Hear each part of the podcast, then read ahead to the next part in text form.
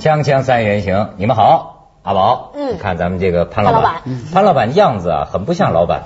你看我们这个导演一般要求这嘉宾这么躺着哈，但潘老板他你看，嗯对，他我一这么定得坐往前呢。嗯 怎么办这是你们椅子的问题。刚才我试了 一下，一下躺远了，我又回来了。 那不是我们椅子的问题，那是你个子的问题。个子比较矮 哎，但是这人你感觉到啊挺特，别他谦和。嗯，我就现在感觉到这个商人呐、嗯见人三分笑啊，嗯，真是好的。嗯我最近我的朋友都在劝我，就是要和气生财，就是特别重要。嗯，我那天看见古希腊人说一句，古希腊那个时候有世有民间俗语的，嗯说整天绷着脸的人一定是个厌世者。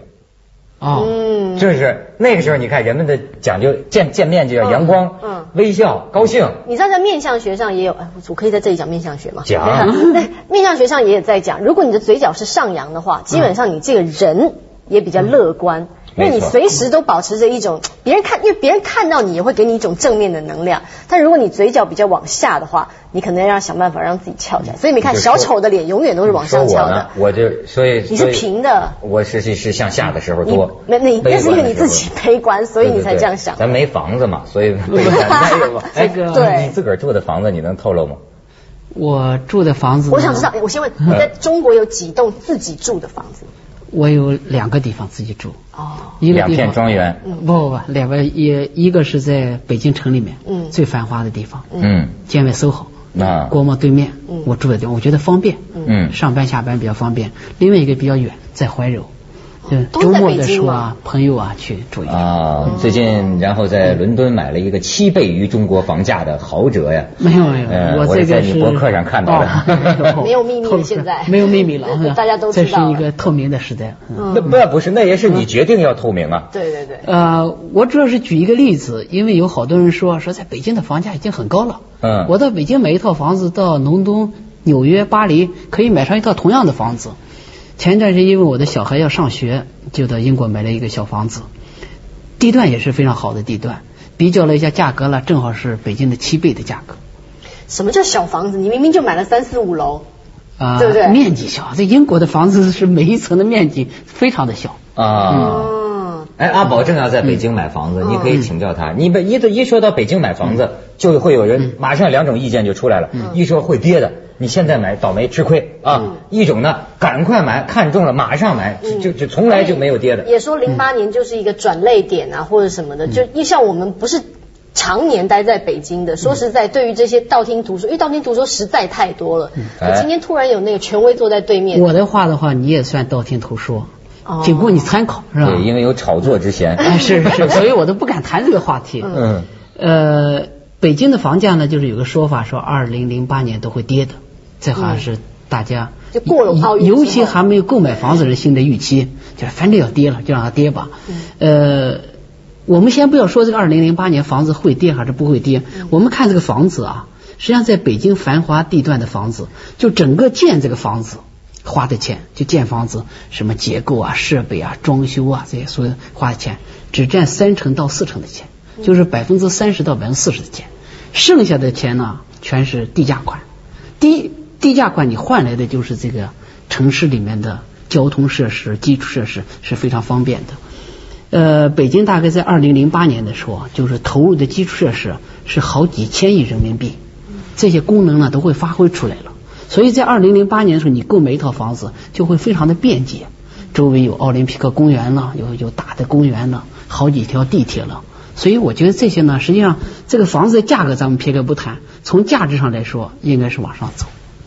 哦，就是建议我们大胆的投资下去的意思是这样不是我说的对广啊不 告。符合对对对，反正他也说了，我也是道听途说的。这个，因嗯为房地产商，咱也讲实在话，在人民心目中的这个形象也是很差的，对吧？最近几年尤其的不好，哎，你看你自己为都说为什？么？尤其是你们这个电视台要放个电视剧啊，嗯你看反面人物都是房地产商，对对对。没有一个正面人物所以要自己去演一个角色，表示我是正面人物。演那个可是为什么？为什么大家会对房地产商都有这么 我不好听的？说过很多恶闻了，嗯你让比他方说说说房地产商这个暴利，你听说过有百分之五十说嗯，百分之九十说，就是说干什么的都有改行的，嗯干房地产的没听说过改行的，嗯为什么？太赚钱了，嗯而且这个里边还有很多灰的、黑的、黄的各种各样的收入，嗯文猫涛你说多的着这呢。个啊，文文文涛说的这个呢，不光是他说了，就好多媒体上在登啊，嗯就是房地产发展商的利润率是百分之九十、百分之五十，这个别人一听的话，说我这个行业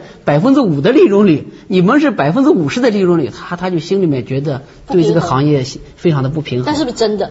我在网上面就写了一个东西，我说我们唯一的依据是什么？就是国家统计局的数字。国家统计局普查完的经济普查完的结果，房地产的利润率是百分之七点七。我把这个文章一发表以后，别人说，哎，这国家统计局应该相信，可是看起来像暴利，就看这一个个行业像暴利。我就举了个例子，我说是去年呢发生了一件事情，有个姑娘叫麻丹丹，嗯，明麻明蛋蛋麻麻蛋蛋，嗯明明是个处女，非得给判了个罪，说是嫖娼案，最后都最后呢就是医院去一检查呢是个处女，所以呢就是你看起来可能像个妓女，你就说是嫖娼案，实际上你还是要尊重事实啊。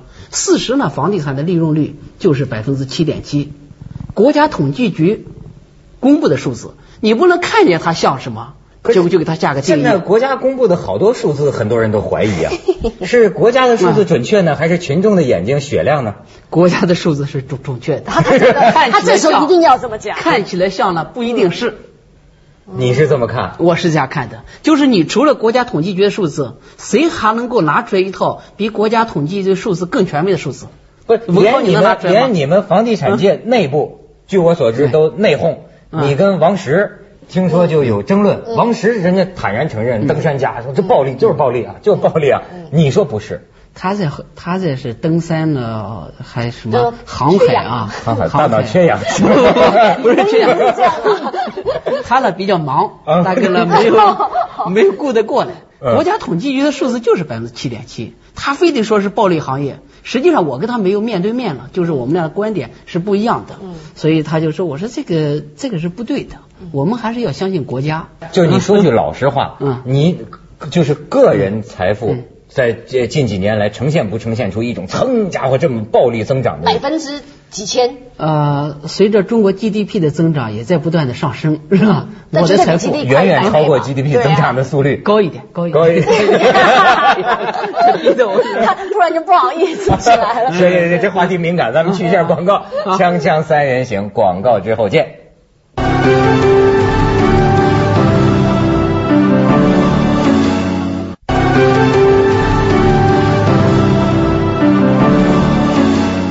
阿宝开始打听这个潘总的家庭没有情况，，因为我很想知道啊，就是、嗯呃，不要说上流社会啦，但因为我们说说实在的，我们对于这种距离我们比较遥远的，总是有很多的疑问。比方像我刚刚就挺蠢的说，你们平常都吃些什么 啊？感觉好像跟我们吃的东西不太一我样。吃除了不抽烟不喝酒以外，你吃的东西我全吃。嗯，那平常在吃上面会花多少其钱？实这个上流社会呢，哦嗯中国基本上还没有。嗯我记得有来一本杂志去采访访我的朋友洪晃，他说能不能把潘石屹、张欣叫出来，说你们上流社会是如何生活的？嗯洪晃说什么上流社会？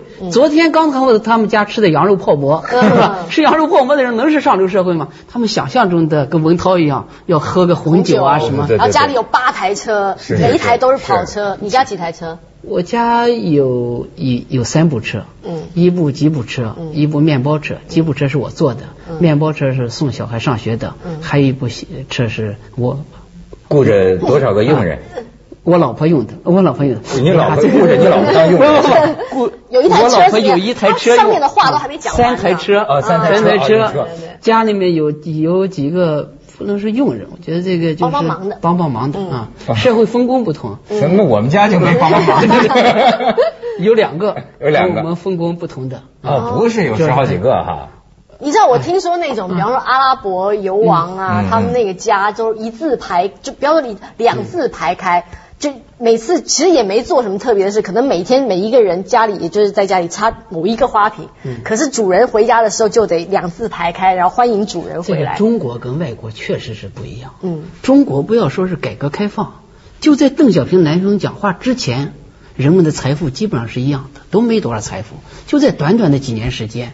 所以呢，把中国的拿起来跟人家几百年的老牌资本主义去比，这是完全不能比的。所以有好嗯你多嗯你现在认为你穿上西装，但是是是不是还有一颗农民的心呢？我我实际上就是出生在农村里面。甘肃天水还还是呃甘肃天水啊在我爸爸没有平反之前呢，我们一直是在农村里面生活，生活了十四年半的时间。所以我这个反正做梦的时候，城里面的时间少，农农村的时间多。嗯啊，就是这。个童年对我的印象呢，还是非常深的。听起来挺浪漫的。所以他还嗯想捐电脑给他家乡那些没电的孩子，说是有一种 嗯有一说说挺浪漫的嘛，啊，对，说有一种电脑，他开一个会，听说这种电脑啊可以手摇发电。是吧？嗯对。嗯他他就马马马马马上去找，说我想给我们村里没电的孩子用，结果人家说我们现在刚设想这事 儿，就是那个麻省理工学院的写一个数字化生存的人，嗯他呢发明了一种电脑，说是手一摇的话就可以发电，嗯价格很便宜，是一百块钱美金一台。我嗯说。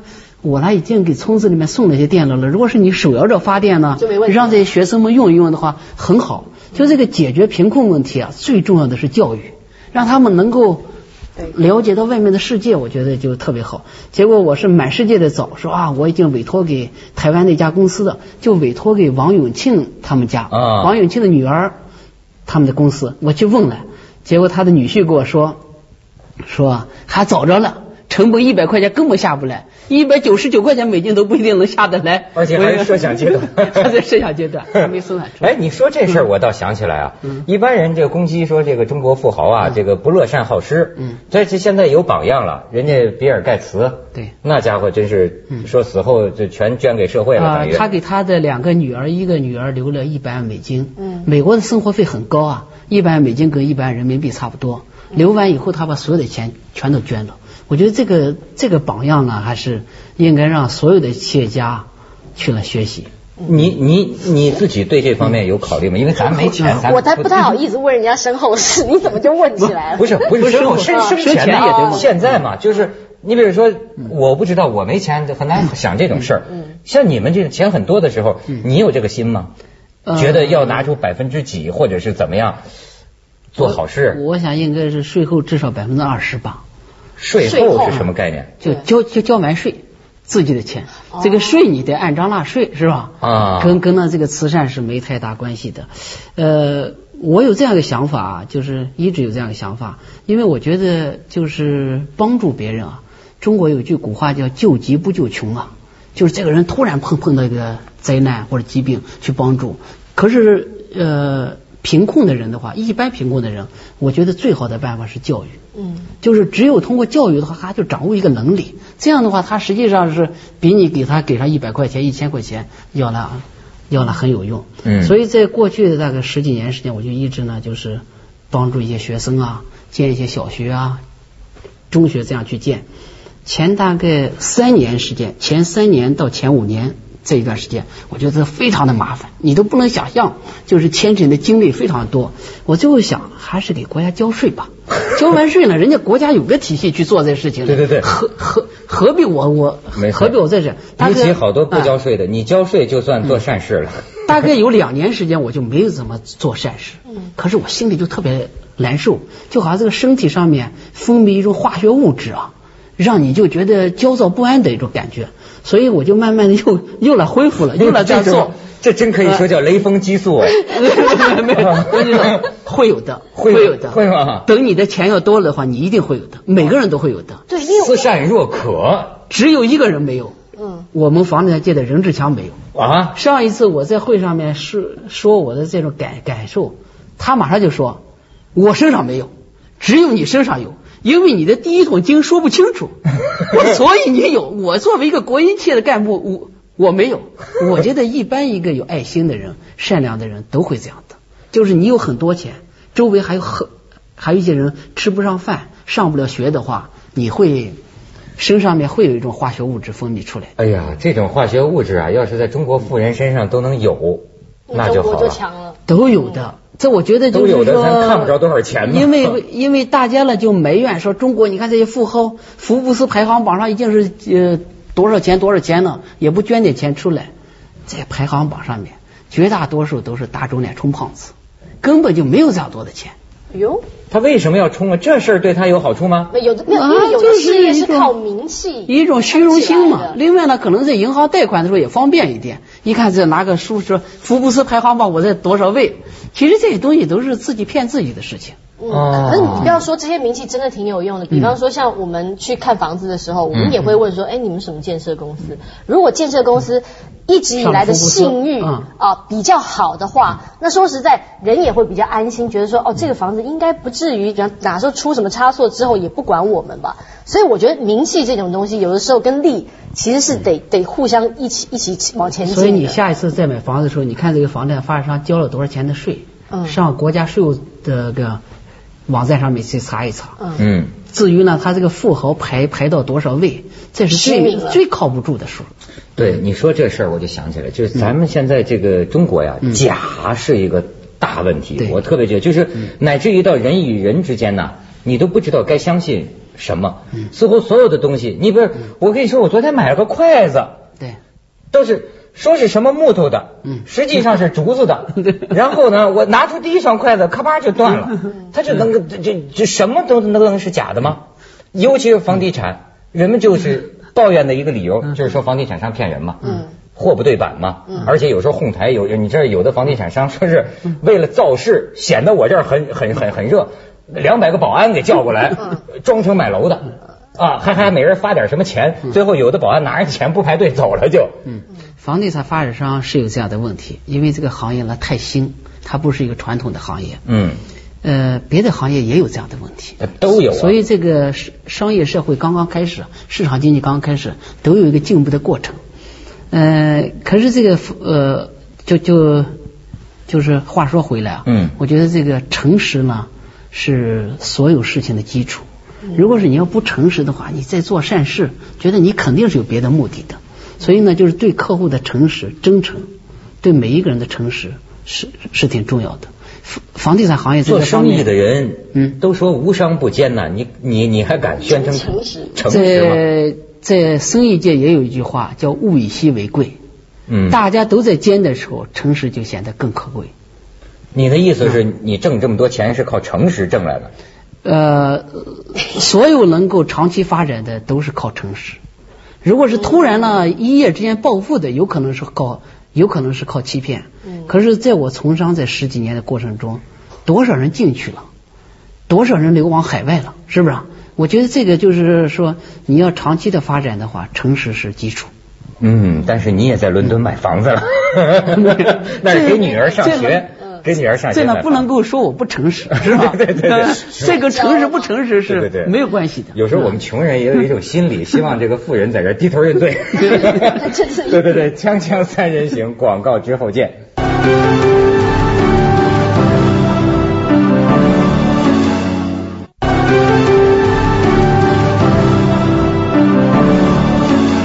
好，哎，刚才说了，这这去派他司机到他老家村里接村长来电视台做节目。哦啊所以说啊，我是觉得这个房地产商啊，嗯我跟 我对其他的企业家也许不太了解啊，但我老觉得中国的这些有名的房地产商啊，很有这个人的色彩， 不是奇人的色彩，对对，不是就是多姿多彩的人物啊，不是很有人哦对，味儿像我、啊我那时候去爬山也认识了这个王王石石先生，啊对，好像还有这个冯仑呐、动不动看点线装书作诗啊，嗯像他这个又写博客又拍电影啊，而且睡觉时间还很长，还有时间冥想。啊，还有冥想，对还当过什么佛教学会的秘书长，嗯海南省佛学会研究会，哎，都是一些挺奇奇怪怪的人，你觉得是不是他们这性格都挺有意思的？你们这个圈儿里，呃，这个行业呢是一个特别年轻的行业，嗯，年轻的行业一般呢都是各个行业的人汇汇集过来。嗯你像生产汽车的、拖拉机的行业，肯定是非常之非常传统的行业。嗯所以这个行业呢就汇集过来一些特别有意思的人，就是有各种各样爱好的人，嗯，像王石啊、冯龙啊，来给我们讲个王石的故事。王石有个故事，哎，这我写，这我是写到博客里面的。嗯在王石呢是跟呃，其实这个故事讲的话就是同行是冤家，就房地产发展商之之间呢，因为全都是同行嘛，所以王石呢就跟孙宏斌啊，顺直的老板过意不去。在博鳌开会的时候，孙孙宏斌在那讲话的时候，王石突然说：“你这是吹牛。”然后就当着所有人的面，嗯 我们把孙宏斌也搞傻了，突然一 下。嗯前一段时间呢，我有一个朋友在那深圳，他们俩是上下游，王石是房地产发展商，陈劲松是代理，所以他俩就到桑拿房里面脱光了，两个人一边桑拿一边聊业务。突然呢，过来一个小伙子，拿起一桶水浇到这个火上面去，所以这个桑拿房的温度呢就高的不得了。陈劲松呢推开门就跑了，王石呢一个人就到里面坚持着，温度高的不得，坚持着。过了十几分钟，陈劲松去说：“王总，您真是耐力好，还坚持着。”王石非常生气说：“这小子就是孙宏斌，专门派来的，搅局来的，不是派来的，搅局来的。所以你一定要坚持住，要坚持意志。那最后呢？ 呃，最最后呢就就撑到最后脱水了。谁坚持住了？王石坚持住了，就愣把这个小伙子给逼着跑了，就看咱俩谁能坚持住。他哎这登山家，对，嗯所以他这个意志呢是非常坚坚强的。所以这个房地产发展商之间呢也有各种各样的矛盾。 啊，就是你们现在其实还是朋友。呃，对，我记得前年这个八月三十一号的晚上，这也是我很难忘的一个晚上。啊、嗯，突然呢，这个任志强当着所有记者面说，说潘石屹就是北京的周正义，把我气了好几年，我做一个写。